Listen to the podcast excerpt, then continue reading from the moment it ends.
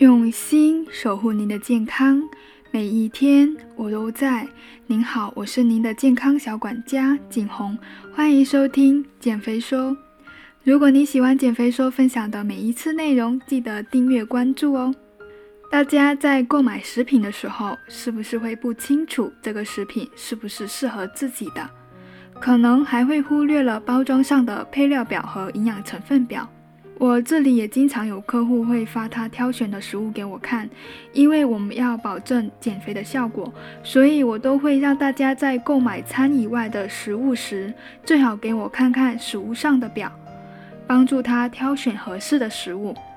今天呢，我也给大家科普一下，怎么看预包装食品的信息来挑选合适的食物。如果你手上也有预包装的食物，可以拿出来，我们一起看看。首先是配料表，糖的位置越靠后越好。食品包装的配料表是按照递减的方式排列的，意思就是越靠前的食物配料含量越高，越靠后的含量越少。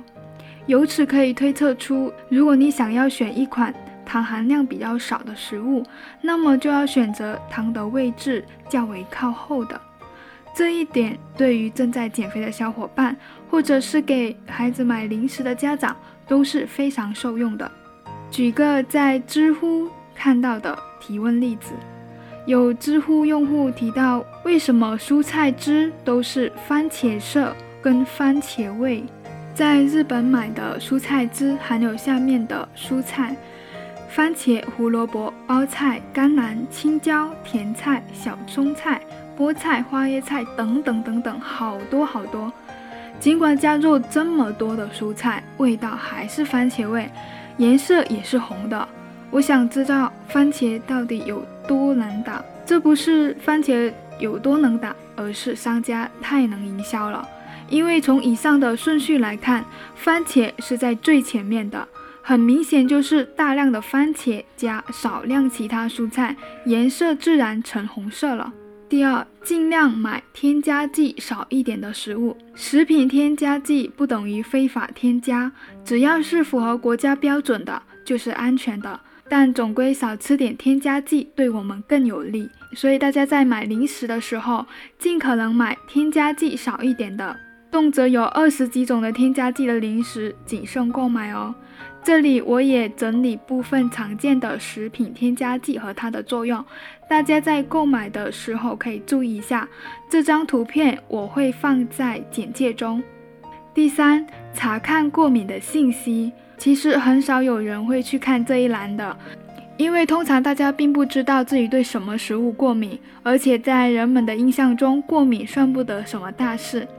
真相其实有些过敏的东西，你少量吃就是轻度症状，比如说瘙痒、腹泻等等。但如果你在不经意间大量的摄入，很可能就会有重疾了，甚至危及生命的。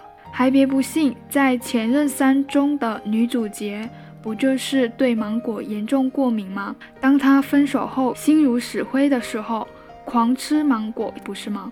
所以大家可以去医院做一个食物过敏原检测，每次在买食品时看清楚包装上的过敏原标记。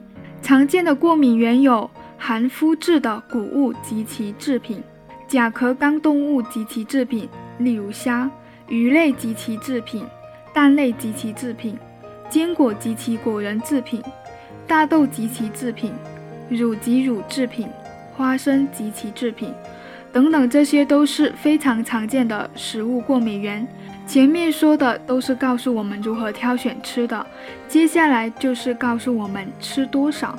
减肥的小伙伴一定要重点的注意一下，要学会看营养成分表。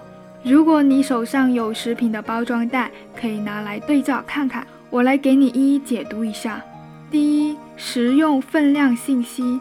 这个信息所有食品都会标注，我们一定要看清楚它的单位是不是一份的量，因为有的产品标识的是重量或者体积单位，例如一百毫升每一百克，那就要计算一份的量，以免高估或者低估食品的营养。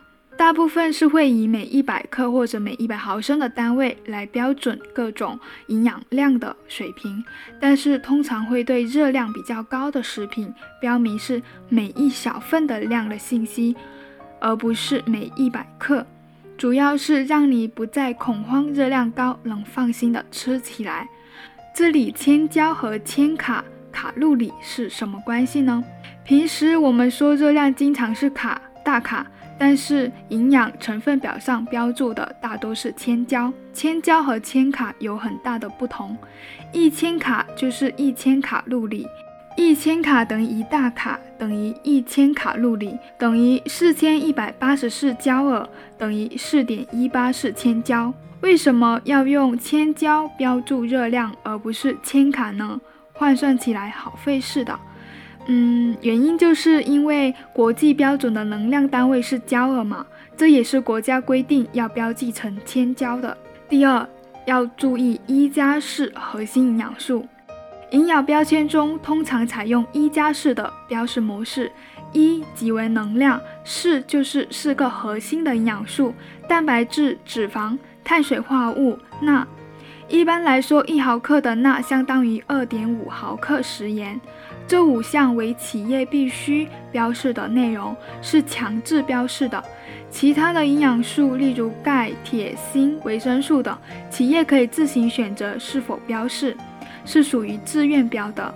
表的右边还有百分比的数值，这个数据怎么看呢？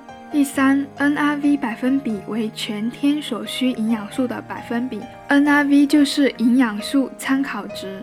NRV 百分比及每单位食品中，例如一百克或者一百毫升或者一份食物，某种营养素的含量占每日所需营养素参考值的百分比。这一比值是营养学家根据我国约相当于体体重六十公斤的正常成年人每日所需的营养素量来推算的。比如说，表中写着一百克单位的食物，脂肪 NRV 百分比是百分之十六。例如，我们吃了一百克的分量，那么就等于我们吃下了全天所需脂肪量的百分之十六。吃了两百克的话，那么就等于吃下了全天三分之一的脂肪量了。第四，营养声称和营养成分功能声称。还有一些小伙伴们发现自己买了某些饼干，包装上写着高钙，并在下方写上了钙是骨骼和牙齿的主要成分，可维持骨密度。这又是为什么呢？其实这就是营养声称和营养成分功能声称。声称即为说明。例如刚说的高钙饼干，商品打出了高钙的概念，这个高钙就是营养声称，而钙是骨骼和牙齿的主要成分等等，这是营养成分功能声称。如果做了营养声称或者营养成分功能声称，就需要标出该营养素的含量。比如这个高钙饼干就需要标注钙的含量和 NRV 百分比了。大家对预包装食品的配料表和营养成分表都大概清楚了吗？但是还是有一些可能会误导你而你不知道的地方。今天我来告诉你两个容易被误导的误区。首先当然是含量为零，其实是不存在的。通常商家都会在包装上标注某某含量为零。跟此类似的说法还有不含、无、没有、百分百不含等等，其实这也是套路。含量为零不是绝对意义上的零，还是含有少量的。这也意味着，例如薯片标注反式脂肪酸为零，其实并不是零，而是小于等于零点三克。这低于某个数值的时候是允许标注为零。例如无糖可乐。标注的是零热量，虽然是没有糖，但是甜味剂也是有热量，只是很低，所以可以标注为零热量。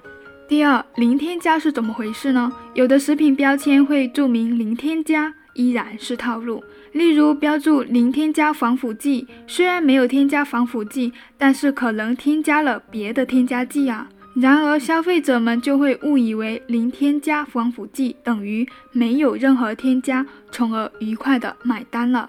商家的套路很深，但是只要我们养成看食品包装的习惯，就能有效选出真正想要的食品，把健康掌握在自己的手里。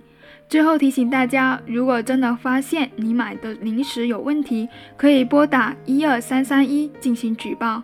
总结一下今天的内容，首先第一个，学会看配料表，糖的位置越靠后越好，尽量买添加剂少一点的零食。学会查看过敏信息。第二大点，学会看营养成分表，看清食用分量，再来换算热量。包装上标注的热量单位是千焦，而不是千卡。一千卡等于四点一八四千焦。营养标签中通常采用一加式的标示模式：一为能量，二是四个核心营养素，蛋白质、脂肪、碳水和钠。NRV 百分比标注着我们全天所需营养素的百分比。营养声称和营养成分功能声称是指用以验证是否买到了货真价实的零食，可同时出现，也可不同时出现。但如果出现的其一，都需要标注该营养素的含量。第三大点，注意两个误区：含量为零并不存在，不要过分的追求零添加。今天学习了怎么看预包装食品的信息，以后大家购买食物的时候可以根据自己的需求选购合适的零食了。我是您的健康小管家景红，下期见。